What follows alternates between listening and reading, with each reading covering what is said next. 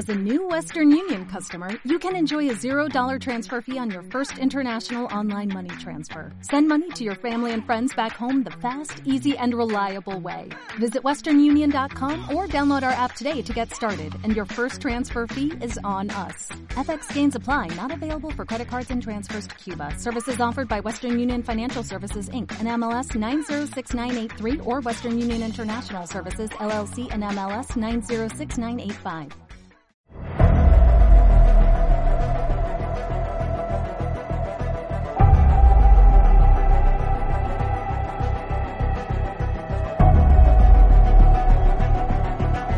Buenas tardes, eh, soy la doctora Isas Compenilla. Ya tuve oportunidad de hablar con ustedes hace como dos meses aproximadamente, en el mes de mayo, y es un placer estar otra vez nuevamente con ustedes en las webinar series de By Horizons, en donde le agradezco muchísimo al doctor Carlos Monteagudo la invitación nuevamente para estar con ustedes. Y en aquella ocasión hablamos sobre lo que viene a ser eh, el manejo del alveolo por extracción y lo manejamos sobre todo en los principios biológicos. Y en esta plática me gustaría hablar sobre lo que son las implicaciones clínicas, el correcto manejo de estos alveolos en el alveolos post-extracción. ¿Por qué? Porque es muy importante saber individualizar cada caso, ¿no? Ya sé que tenemos protocolos, pero es muy importante individualizarlos y poder escoger de forma selectiva cada uno de nuestros casos. Eh, cualquier duda, cualquier pregunta, ya saben que por medio del chat lo pueden hacer y con muchísimo gusto las contestamos, no es ninguna molestia, para eso estamos, ¿no? Y todas estas eh, nuevas tendencias que tenemos actualmente en la odontología y principalmente en periodoncia y en implantología, se basan en la medicina regenerativa, que son, eh, es un área de la medicina que involucra ciencias tanto de la vida, física y sobre todo ingeniería, que a veces uno pudiera pensar, bueno, ¿por qué ingeniería? Porque necesitamos los scaffolds, las famosas matrices, en donde nosotros podamos tener ese crecimiento de nuestro hueso, ese crecimiento de nuestros tejidos y se busca desarrollar una funcionalidad celular, una sustitución tisular, tanto también de órganos, para poder reemplazar o mejorar lo que viene a ser la función biológica que ha sido perdida, ya sea por daño, por trauma, anormalidades congénitas, enfermedades como el caso de la enfermedad periodontal o a la edad misma. Entonces, esta parte es súper interesante y se basa principalmente en identificar células óptimas o fuentes de células óptimas. ¿De dónde puedo yo agarrar esa cantidad adecuada de células y la célula adecuada? Porque no me sirve de nada tener una célula que no va a funcionar en la zona de la regeneración. Se basa también en métodos de ingeniería y diseño, la medición de la funcionalidad de los tejidos regenerados, que sea exactamente igual a lo que yo perdí, que funcione igual, que actúe igual y que tenga una estabilidad igual a largo plazo.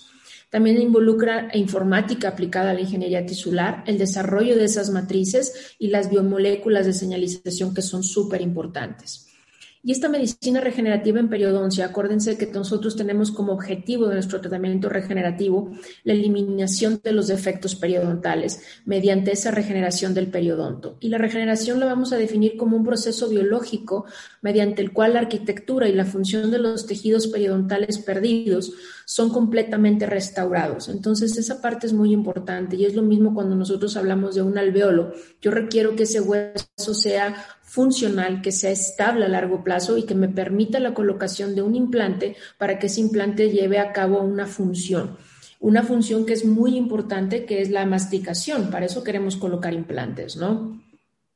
Y eh, esto se basa en los estudios principalmente de Melcher, en los estudios de 1969, el 76, en donde él decía o hablaba de los compartimentos celulares, que depende del tipo de célula que llegamos a tener en nuestro proceso de cicatrización, es el tipo de cicatrización, reparación o regeneración que yo voy a tener. Entonces, esta parte también es muy interesante porque entonces tenemos que empezar a hacer una eh, eh, guía de lo que viene a ser nuestra regeneración. Tenemos que empezar nosotros a guiar nuestro eh, organismo para que empiece a formar los tejidos que yo quiero, ¿sí? decir, bueno, quiero hueso, entonces tengo que guiar a los osteoblastos. Quiero cemento, a los cementoblastos. Quiero esto, a fibroblastos de ligamento, ¿no? Entonces, esta parte es muy importante porque nos da toda la base de la regeneración, tanto tisular como de la regeneración ósea.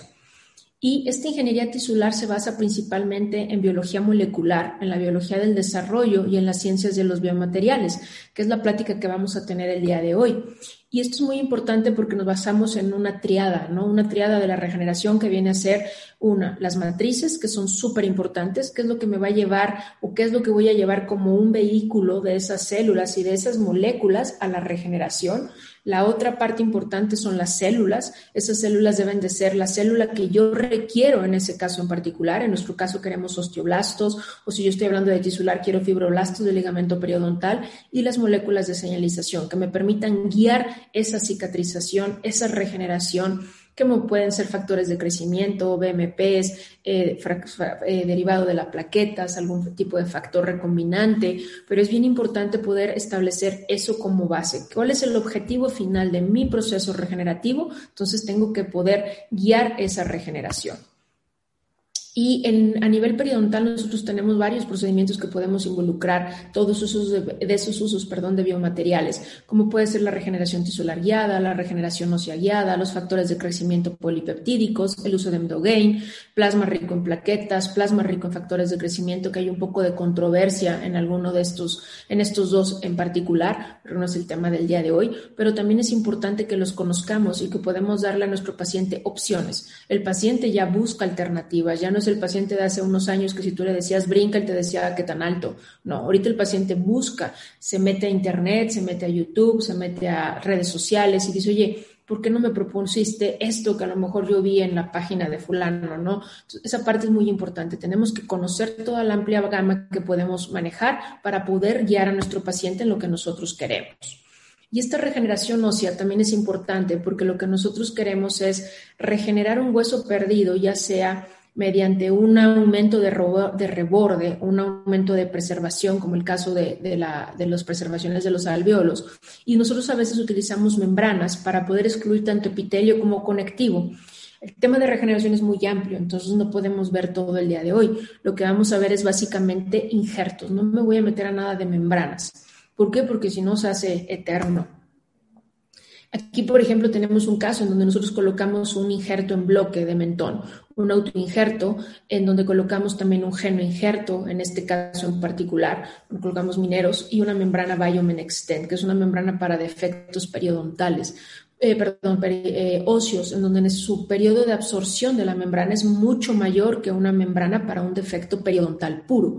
Entonces, es muy importante poder establecer ¿Qué es mi objetivo? ¿Voy a regenerar hueso o voy a regenerar todo el periodonto? ¿O voy a hacer una preservación? ¿Por qué? Porque eso es lo que me va a dar la pauta para poder seleccionar mis materiales. Como les decía, no todos los casos los manejamos con el mismo material.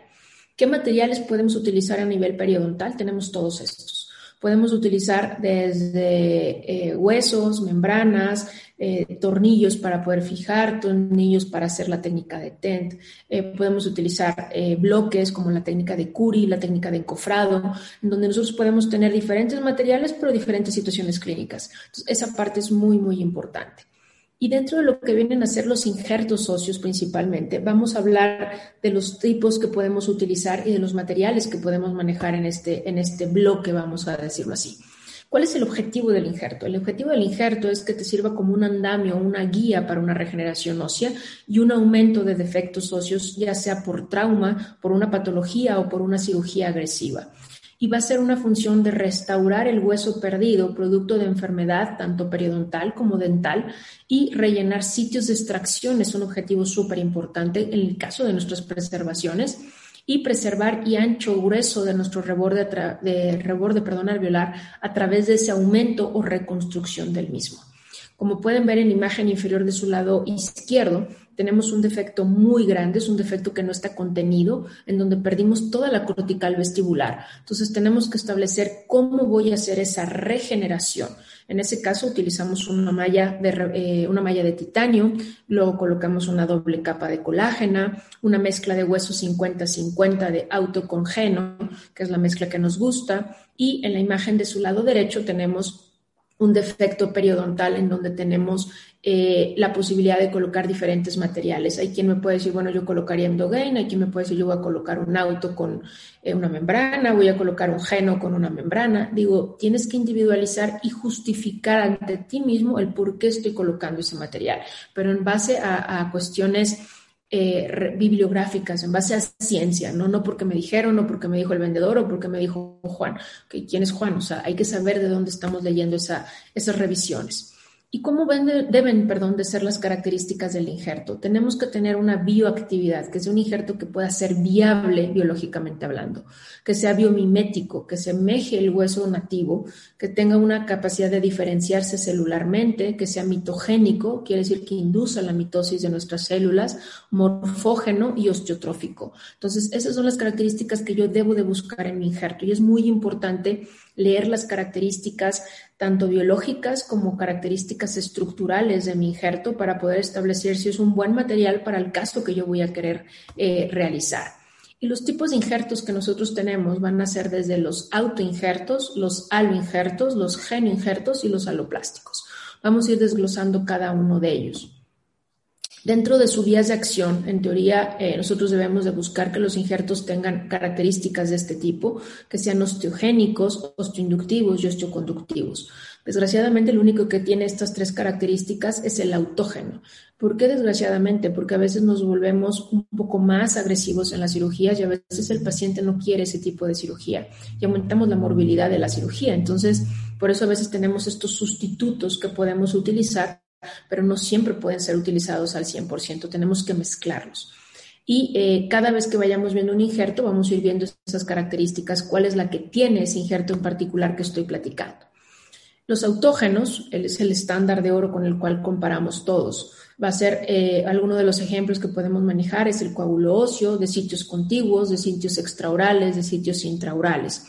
Cuando manejamos de sitios extraorales aumentamos la morbilidad, sobre todo, por ejemplo, tenemos que hacer ya una anestesia general, tenemos que hacerlo en un ambiente hospitalario y eh, aumentan mucho los costos para el paciente. Entonces, a veces son eh, injertos que no nos gusta tanto, pero también existen y preferimos los huesos, eh, los injertos, perdón, de sitios intraorales, principalmente rama, mentón, son una buena alternativa.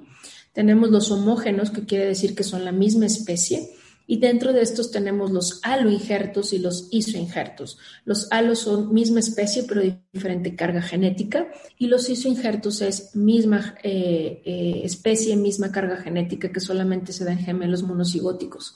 Entonces, sí es muy importante establecer de dónde o cómo estoy haciendo yo ese manejo de mi injerto, de dónde lo están obteniendo, qué tipo de injerto, qué tipo de zona, y toda esa parte nos va a dar una posibilidad de conocer primero el volumen que yo puedo obtener y la morbilidad concomitante que llevan ese tipo de cirugías. ¿Por qué el volumen? Porque muchas veces necesitamos volúmenes muy amplios y estamos obteniendo a lo mejor el hueso de, no sé, de un torus. Pues no voy a obtener la cantidad que yo requiero, ¿sí? Entonces esa parte es muy importante. También cuando vamos, por ejemplo, a sitios extraorales como puede ser crestiliaca, necesitamos que lo tome un, ortopedista, ¿verdad? Entonces, eh, aumenta la morbilidad de la cirugía, aumenta todo lo que les comentaba. Entonces, a veces por eso optamos, perdón, por esos sustitutos. Y aquí tenemos, por ejemplo, una tabla en donde podemos ver qué tanto hueso puedo obtener, cuáles son los volúmenes que yo voy a tener disponibles. El que más me va a dar es la crestiliaca y me va a dar de 70 a 140 mililitros y su calidad de formación ósea es buenísima, el 10. ¿Por qué? Porque tenemos un hueso que es un hueso altamente medular, un hueso con una capacidad osteogénica altísima. Podemos irnos a tibia, pero la cantidad que obtengo va de 20 a 40 mililitros, también es muy buena su calidad de la sínfisis, pero no nada más de cortical, tengo que irme a medular. También su capacidad de regeneración o su calidad, perdón, de formación es del 10, pero el volumen que yo voy a obtener son 5 mililitros. Entonces empieza, empezamos perdón, a disminuir la cantidad de volumen que yo puedo obtener conforme vamos yéndonos hacia sitios intraurales. Podemos tomar, por ejemplo, de raspadores de hueso, que son muy buenos, los, este, eh, ese tipo de, de materiales para poder obtener injertos. Y también hay gente que a veces, no sé si se sigan utilizando, pero tuvieron un boom muy importante que son los huesos de filtros obtenidos del fresado. La verdad la calidad es muy mala. ¿Por qué? Porque va mezclado con saliva, dendritus, eh, a veces hasta sarro que estuviste debridando. Eh, imagínense el pobre osteoblasto pasar por toda la centrífuga, de, o por todo el, conducto de la unidad y de la succión. la calidad y la viabilidad que ya lleva ese injerto es muy mala. ¿Sí? Entonces realmente no es algo que en la práctica yo por lo general nunca lo he utilizado, ¿sí? Pero está eh, descrito en la literatura. Dentro de los autoinjertos, como les decía, es el estándar de oro, tiene la capacidad de dar osteogénesis, lógicamente la inducción y la conducción también la da, y me da una menor reabsorción si usamos de sitios intrabucales y se disminuye también esa reabsorción con el uso de membranas. ¿Por qué? Porque le damos más estabilidad tanto al coágulo como al mismo injerto a largo plazo. Entonces, a veces tenemos que usar, eh, bueno, no a veces, casi siempre utilizamos lo que vienen a ser esas membranas, ¿no? Ya es otro tema, pero pueden ser membranas de crosslink, eh, pueden ser membranas de, de poliláctico, poliglicólico, membranas con refuerzo de titanio, de PTFE, la que tú quieras manejar, pero son membranas que van a tener esa función, estabilizar, la herida y sobre todo disminuir las resorciones de nuestros injertos. Eh, por ejemplo, en este caso tenemos un paciente en donde nosotros vamos a hacer una eh, colocación de un implante, tenemos un colapso de reborde. Entonces, ¿qué es lo que nosotros tenemos que hacer? Pues dar las condiciones óseas. Como les mencionaba yo en la plática pasada, a veces la implantología antes era guiada por el hueso, ahorita es guiada por la cuestión protésica. No hay hueso, tengo que darlo para que el protesista pueda tener una buena estabilidad protésicamente hablando, que el implante salga de donde tiene que salir y no donde estaba el hueso. Porque aquí lo que voy a generar entonces son implantes hacia palatino, pacientes que no están bien angulados, pacientes que no están bien posicionados y voy a dar un compromiso tanto al protesista como a mi paciente para mantenimiento de sus tejidos a largo plazo. Entonces, a este paciente, por ejemplo, nos fuimos para lo que es la, zona del mentón, obtuvimos un injerto, injerto perdón, córtico medular y lo fijamos con un tornillo de fijación. Entonces, una vez que está fijado, podemos colocar arriba una capa de hueso autógeno más una capa de hueso de gen injerto, que es un hueso de origen bovino, que podemos colocar en esa área y todavía arriba de eso colocamos una membrana para esa estabilidad. Entonces, en este caso utilizamos estos materiales. ¿Por qué? Porque me da la posibilidad de regenerar lo que yo quiero. Pasan seis meses y entonces hago la reapertura de mi zona, coloco mi implante, previo a esto de, eh, quito lo que viene a ser el tornillo de fijación, porque es un tornillo de fijación de titanio pulido que me permite eliminarlo, sí, son muy, muy buenos hacemos nuestra eh, técnica de sutura y es importante conocer los tiempos de cicatrización. ¿Por qué? Porque yo tengo que establecer cómo va a ser mi protocolo de planeación en tiempos. Decirle al paciente yo, pero hoy a los seis meses estamos poniendo implantes, a los cinco meses o cuatro meses o seis meses, dependiendo del tipo de implante, superficie del implante, ustedes puedan establecer ya la colocación y carga de ese implante. Entonces, todo esto va a variar. Y el posoperatorio, que a veces es algo muy importante, el manejar a veces la clorexidina, que ahorita también, por ejemplo, hay unos nuevos estudios que salen que la clorexidina llega a retrasar un, un poco el proceso de cicatrización. Por ahí tengo el artículo, si alguien lo quiere, con muchísimo gusto. Entonces, los protocolos actuales a veces sugieren solamente la irrigación posoperatoria con suero, ¿sí? regalarle a nuestro paciente una botella de suero para que esté lavando eh, de forma tranquila, para que pueda estar limpiando y no estar este, maltratando esa zona. Entonces han cambiado, las técnicas de sutura han cambiado, los materiales de sutura han cambiado. Anteriormente a veces utilizábamos mucho el PTF, el Gore-Tex y ahorita, por ejemplo, es utilizar mucho el polipropileno, el glicolón, que podemos manejar materiales diferentes a lo que hacíamos hace algunos años. Y esto es evolución, ¿no? No es que estábamos mal, es simplemente lo que se estaba utilizando, lo que se estudiaba y actualmente tenemos otros datos y podemos ir mejorando nuestras técnicas. Este es otro caso en donde tenemos un, colapso de reborde también. No me voy a meter a la clasificación, pero es un colapso de reborde vestíbulo palatino, en donde el paciente ya había hecho la ortodoncia y vamos a colocar ahora nosotros nuestro proceso de, de regeneración. En este caso hicimos la cribación del defecto. Acuérdense que lo platicábamos la vez pasada y también nos preguntaban por qué cribar. Tengo que cribar porque tengo que llegar a espacios perivasculares. Lo que yo quiero es básicamente eh, eh, promover la liberación de stem cells, de células madre. ¿Para qué? Para que tengamos esas células vírgenes y mediante las moléculas de señalización que llevan tanto mi injerto como los materiales que en algún punto voy a colocar, como les digo, puede ser el Gen 21, puede ser el Infusion, que son BMPs o factor derivado de las plaquetas recombinante, podemos hacer esa eh, señalización a que forme hueso. ¿Sí? El manejar el colgajo también es muy importante. Manejar los colgajos con C invertida, manejar los colgajos distales. ¿Para qué? Para proteger. Así operé yo hace este, este caso hace casi 13 años, estaba en posgrado, entonces era lo que utilizábamos en ese momento. Actualmente mi protocolo es diferente. ¿Por qué? Porque caigo muy cerca del defecto, entonces prefiero irme más, más lejos, pero realmente es un resultado que nos da la, la posibilidad de manejar después nuestros implantes. Vamos a la zona del mentón. Hay gente que puede utilizar la técnica de levantarlas desde las papilas de los incisivos inferiores. A mí me gusta hacer la incisión por, eh, por debajo de la línea mucogingival para poder mantener todas mis papilas y todo sin ningún tipo de proceso de recesión, sobre todo porque a veces los incisivos llegan a tener dehiscencias o fenestraciones ocultas y yo las puedo hacer visibles después de la cirugía. Hacemos la, eh, el corte de lo que viene a ser nuestra eh, corticotomía en ese paciente y eh, lo que nosotros hacemos actualmente ya no es utilizar fresas, utilizamos actualmente piezo eléctrico, pero bueno, en ese momento utilizábamos fresas, parece un poco la carretera Cuernavaca, ¿verdad? Pero realmente una vez ya hecho esto, podemos obtener nuestro injerto, injerto perdón, córtico medular y en la imagen inferior de su lado izquierdo estamos utilizando eh, los famosos raspadores, los scrapers, para poder raspar y obtener hueso. ¿Cuál es la calidad de ese hueso? Es un hueso meramente cortical, porque estoy raspando la cortical. Si ya yo quito ese, bloque y me queda lo que ustedes están viendo en la imagen inferior derecha, van a ver que tenemos un hueso altamente medular. Entonces podemos utilizar un scoop para hueso en esa parte, raspar y colocar nuestro injerto en la parte del defecto.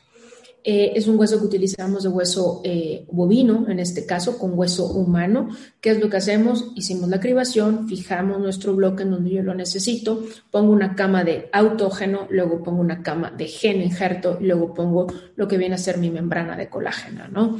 Suturamos en la parte inferior por planos, ¿sí? Eh, primero eh, músculos, luego mucosa. A veces lo que nos da este tipo de, técnicas es que se llegan a formar pequeños frenillos en el paciente en la parte inferior.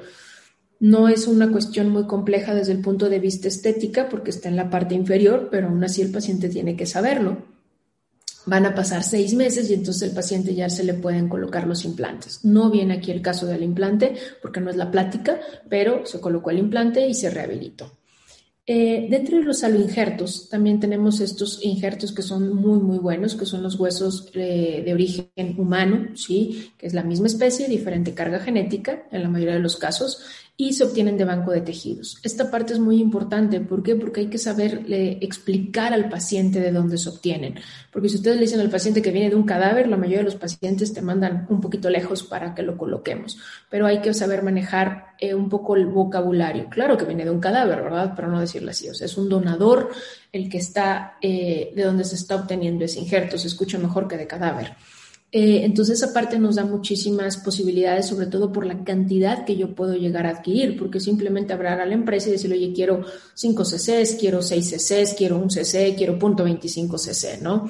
La desventaja en ocasiones es la antigenicidad y el rechazo si no fue tratado de forma adecuada.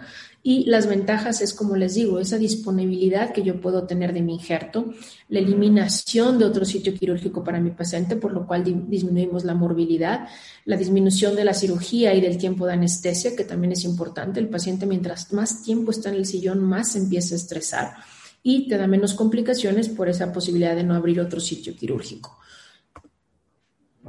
¿Qué tiene de ventaja este tipo de injertos? Acuérdense que tenemos, o más bien tenemos dos tipos de injertos, un aloinjerto desmineralizado y un aloinjerto mineralizado. El aloinjerto desmineralizado quiere decir que, o descalcificado, quiere decir que le quitaron el componente mineral, por lo tanto exponen el componente orgánico. ¿Y qué es lo que nos va a dar? Un injerto osteoinductor. Osteoinductor quiere decir que tiene la capacidad de inducir a las células del paciente, a las células stem cells que tenemos, de transformarse a osteoblastos. Principalmente tienen BMPs, que son proteínas morfogenéticas óseas, y osteogenina. Y lo que viene a ser el eh, aloinjerto no desmineralizado o no descalcificado es un osteoconductor. Es un injerto que en ocasiones eh, en ocasiones, perdón, es un injerto que tiene la capacidad o la característica de osteoconducción. Quiere decir que va a funcionar como un andamio para que las células del paciente migren y empiecen a formar. Es como un scaffold que le llamamos, una matriz, un, eh, un andamiaje para que las células eh, empiecen a formar hueso. ¿De qué depende utilizar uno y otro? Depende cuál es el objetivo de tu cirugía y cómo lo vas a mezclar. Porque a lo mejor me pueden decir, ¿sabes qué? Yo voy a colocar uno no desmineralizado, pero lo voy a mezclar con un autoinjerto. Entonces estás elevando el potencial de regeneración de tu injerto comprado porque tú pusiste auto. Entonces esa parte es lo que tenemos que saber. ¿Por qué estoy mezclando X injerto con Y injerto. ¿Qué es lo que quiero lograr? Y ahora, ¿cuál es el potencial de regeneración del sitio per se? Que también lo vamos a ver más adelante. ¿Cuáles marcas? Hay miles. Podemos utilizar eh, eh, de cualquier compañía siempre y cuando tengamos unos estudios que nos sustenten el uso de ese injerto. Si no tenemos sustentos, no podemos estar colocando ese tipo de materiales. ¿Por qué? Porque nuestros pacientes no son conejillo de indias. Nuestros pacientes son seres humanos que merecen toda la calidad del tratamiento y toda la cantidad de, sustento científico que nosotros podamos tener y que podamos darle a nuestros pacientes. Entonces tenemos muchos, como puede ser el Puros de, de Zimmer, podemos utilizar este de, de Bayorisons también tenemos muy buenos huesos con muy buenas posibilidades de regeneración, que son los que utilizamos mucho en el consultorio. El Dynagraph, eh, podemos utilizar, el, por ejemplo, el hueso de la Universidad de Miami. En Guadalajara, la universidad tenía un muy buen banco de tejidos. Yo tengo mucho que no lo utilizo, pero funciona muy bien. Y eh, los de LifeNet, que también los podemos utilizar, que son los de Oragraft. Eh, tenemos muchísimas posibilidades y estos injertos pueden ser particulados o pueden ser hasta en masilla también, depende mucho de cómo lo queramos manipular. Eh, ¿Qué es la ventaja? Ese volumen que va a ser ilimitado. Si ustedes se fijaban y comparamos con la tabla que teníamos de los autógenos de sitios extra o intraurales, la cantidad máxima me la daba la Cresta y me daba de 70 a 140 mililitros. Y actualmente aquí tenemos ilimitado, pero mi calidad de hueso disminuye. Tenemos 6 y la Cresta me daba 10. Entonces, esa parte es muy, muy importante. ¿Por qué? Porque tenemos que empezar a establecer cómo voy a mezclar y por qué estoy mezclando. Y, y sobre todo justificarlo a mi paciente, porque a veces cuando le dices, oye, tengo que abrir el mentón, te voy a decir, oye, pero no, no quiero, no me gusta, o eh, me da miedo, o qué me va a pasar, mi barbilla se va a caer. No, no le va a pasar nada a la barbilla mientras no andes haciendo este, eh, liberaciones importantes de todos los músculos, ¿no? Pero sí es importante que el paciente sepa el por qué le está sugiriendo X o Y mezcla. Este caso, por ejemplo, es un caso de posgrado, hace 12 años, es un caso que hizo una residente que iba arriba de mí, la doctora Rosalía, y eh, a mí me tocó hacer nada más la parte ya de quitar la malla que había puesto la doctora y poner los implantes. Ahora sí que yo usé el fruto de la doctora Rosalía, pero ella me prestó las fotografías para poderlo presentar. Eh, ¿Qué pasa? Que nosotros hacemos una regeneración, se hizo una elevación de piso de seno maxilar en este caso, y posterior a eso nosotros colocamos los implantes, que fueron guiados desde el punto de vista protésico por el Departamento de Prótesis de la UNAM del posgrado. Entonces, aquí se hicieron mezclas óseas, se utilizaron mallas de refuerzo de titanio, membranas de colágena, se utilizaron diferentes alternativas que ahorita vamos a ir viendo.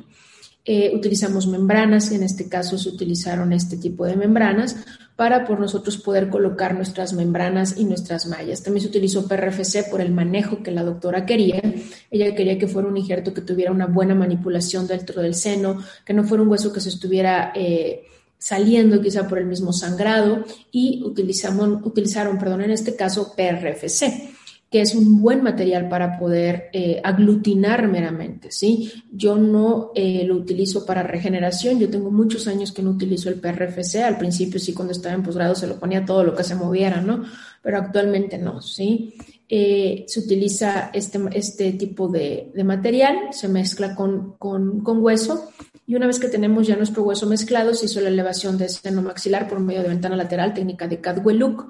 Y una vez que tenemos nuestro abordaje y nuestra membrana elevada, se empezó a colocar el material dentro del seno. Se utilizan son eh, unas jeringas de insulina que se les corta la punta y podemos empezar a colocar nuestro material.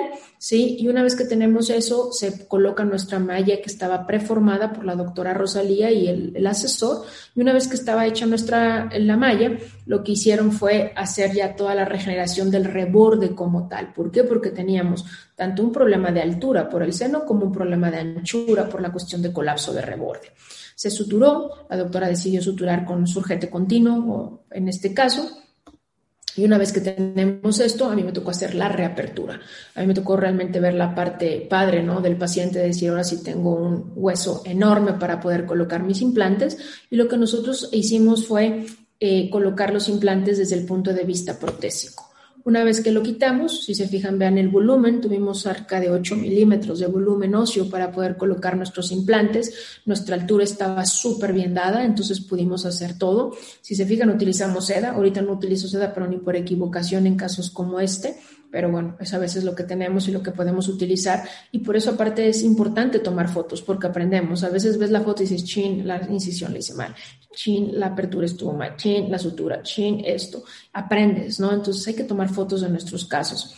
A veces la vemos y salimos dándonos besos, ¿no? Y dices, híjole, soy el mejor perio del mundo. Pero ya cuando la analizas dices, no, no fui mejor perio del mundo. Tengo mucho todavía que manipular y mucho que aprender. Pero aprendes, ¿sí? Luego vienen los injertos que son eh, los heterógenos o injertos que son de diferente especie, por lo cual diferente carga genética.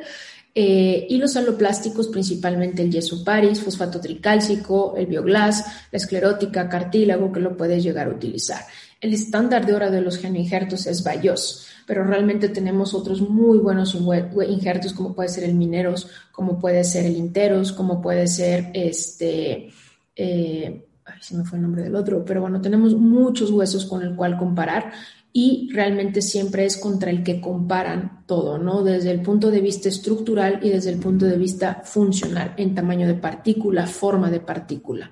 Dentro de los genoinjertos, como les decía, tenemos todos estos, Bayos, Mineros, Interos, Zetacor, que también es muy bueno, eh, tenemos Osteograph, Pepgen, que tiene un dominio colágena tipo 1, y tenemos también luego de repente dentro de esos el submundo de las partículas. Pongo partícula S o partícula L. Depende del caso, qué es lo que estás haciendo y qué es lo que quieres hacer. ¿sí? Eh, si viene en pluma o no viene en pluma, digo, eso realmente es una cuestión mercadológica de, parte de, las empresas. ¿no? ¿Por qué? Porque a lo mejor es más fácil para ti ya agarras tu jeringa y lo inyectas, lo que te cuesta agarrar un instrumento para llevarlo y ponerlo en, el defecto. ¿no? Simplemente es comodidad, pero realmente es una cuestión ya muy, muy eh, cuestión de, mercadotecnia de parte de las compañías. Dentro de lo que viene a ser eh, este tipo de materiales, como les decía, yo lo que quiero ver es básicamente cómo es tanto sus gránulos, macroscópicamente hablando, pero cómo es microscópicamente hablando. Lo que quiero es que tengamos una biomimetización con mis injertos o con mi hueso, perdón, nativo, o sea, que sea muy similar a lo que yo quiero, que sea muy similar a mis partículas para poder establecer esa parte. Y eso es lo que yo tengo. Por ejemplo, aquí comparamos hueso humano con un hueso de la compañía Sigmagraft, en donde comparamos también ya en un microporo contra Haislich, Sigmagraft y Nivec, que son tipos de injertos. ¿Qué es lo que yo quiero? Que haya una estandarización, que sea muy similar tanto macro como microscópicamente para poder establecer que tengo buenos parámetros en la cuestión de preservación. ¿Qué es la ventaja de estos injertos? La ventaja es el volumen. Vamos a tener una muy buena capacidad de hablar a la compañía y decirle quiero tanto, te lo van a mandar. O sea, ya otra cosa es que el paciente lo pague.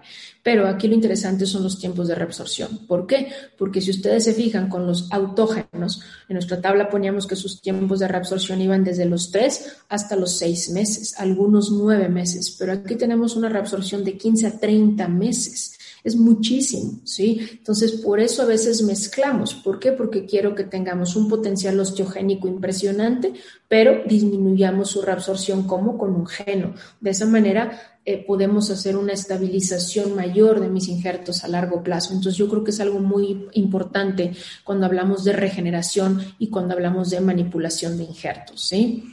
Eh, por ejemplo, en este paciente. Este paciente, nosotros tenemos un paciente en donde hay una eh, neumatización de mi seno maxilar, el seno está comprometido y no me permite colocar implantes de tamaño adecuado en este paciente. Entonces, esa parte es muy importante. Una alternativa es colocar eh, una, hacer, perdón, una elevación de seno maxilar. En este paciente se colocó un geno injerto, fue un, mineros, y colocamos un Biomen Extend en esa, en esa zona de mi membrana de ventana lateral.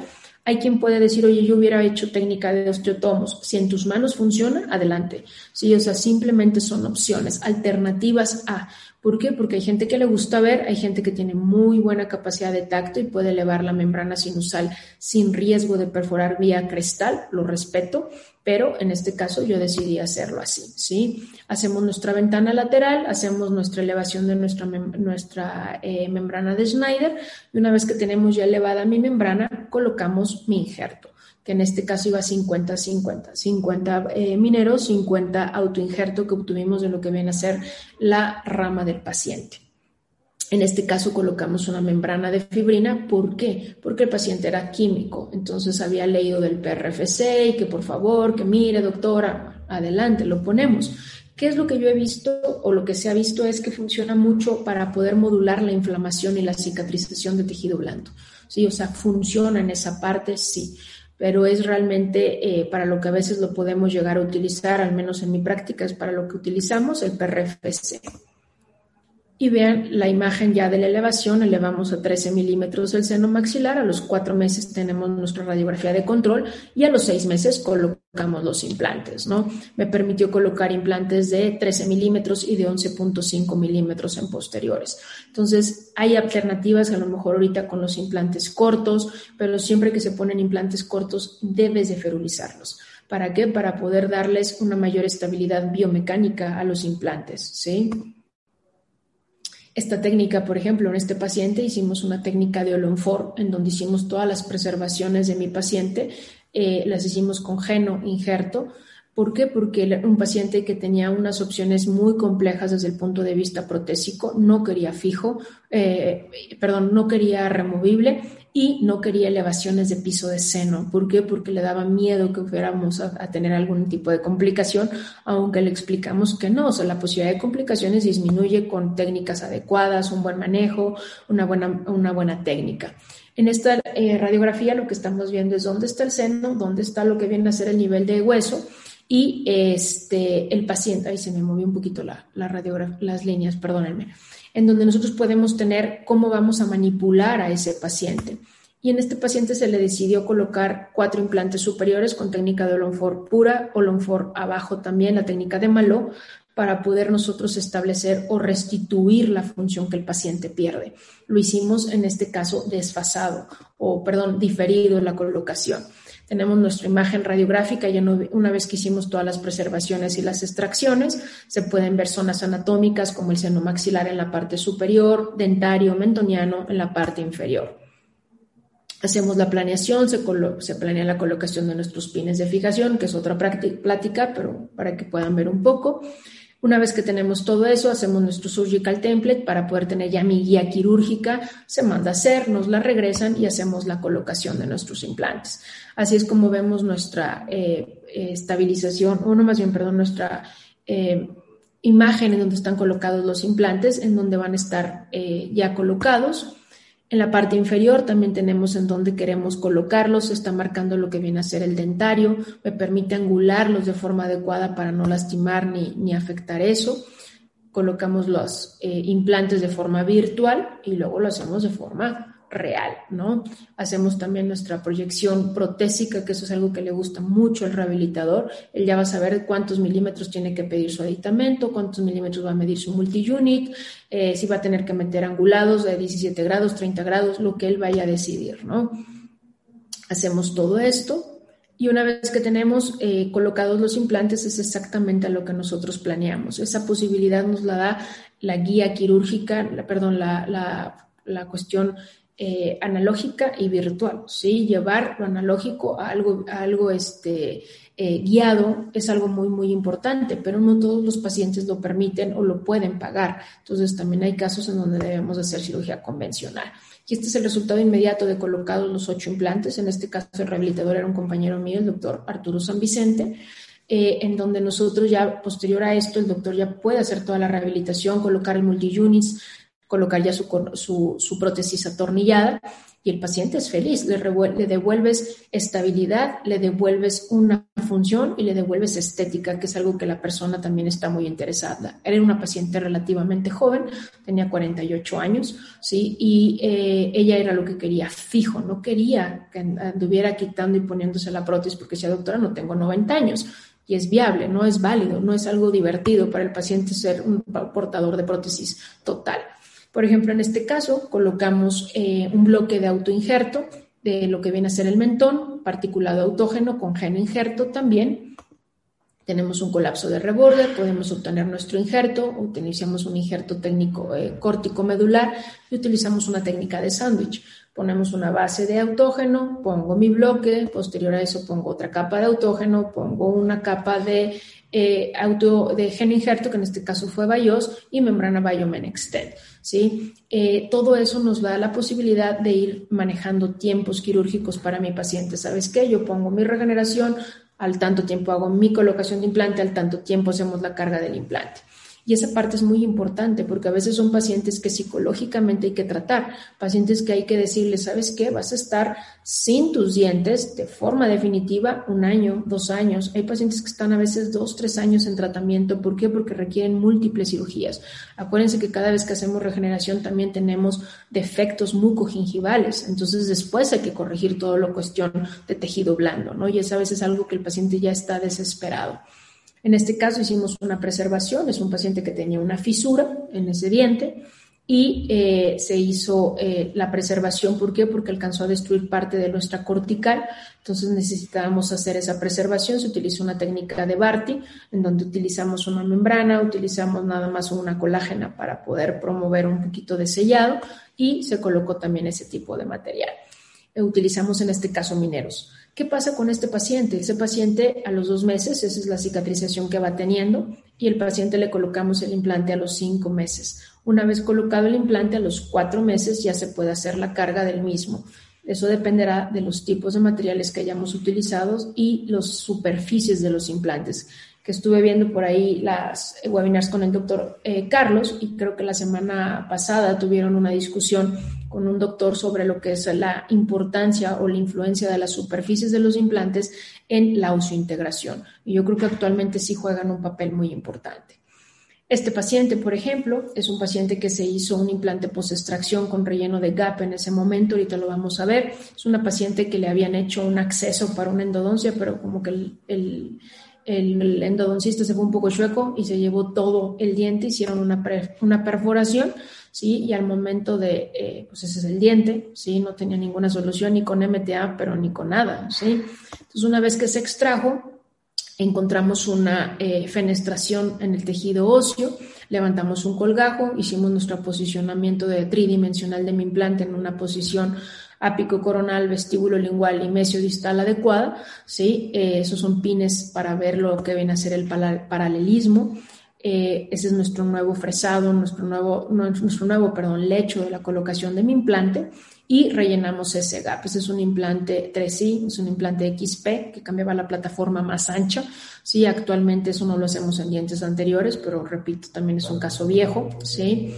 Eh, está colocado, rellenamos con un eh, geno injerto y posterior a eso eh, hacemos todo lo que viene a ser la estabilización con provisional. Ese es un provisional tipo Maryland que hizo el protecista, en este caso lo hizo la doctora Irene Correa, ¿sí? Y este, lo mismo, suturo con seda, no vuelvo a suturar con seda. Ese caso lo tendríamos que haber suturado con glicolón o con polipropileno o con PTFE. Dentro de los aloplásticos tenemos una amplia variedad. Yo realmente aloplásticos no manejo, no me gustan, pero bueno, hay gente que, los maneja, ¿sí? Eh, algunos de los más importantes son los fosfatos tricálcicos. Eh, a mí no me, no me agradan, pero bueno, hay gente que sí le, le gustan. Y ahora, ¿cómo decidimos? Nosotros debemos de decidir en base a, uno, el sitio, el huésped y el material. ¿A qué me refiero? Yo tengo que analizar cómo es el sitio, qué potencial de regeneración tiene per se, a qué zona estoy manipulando. No es lo mismo manipular maxila que mandíbula. El hueso maxilar es un hueso mucho más esponjoso, por lo tanto la capacidad que tiene de tener más stem cells, de tener más eh, vasos sanguíneos es mayor que en mandíbula. Entonces también tengo que tener eso en consideración.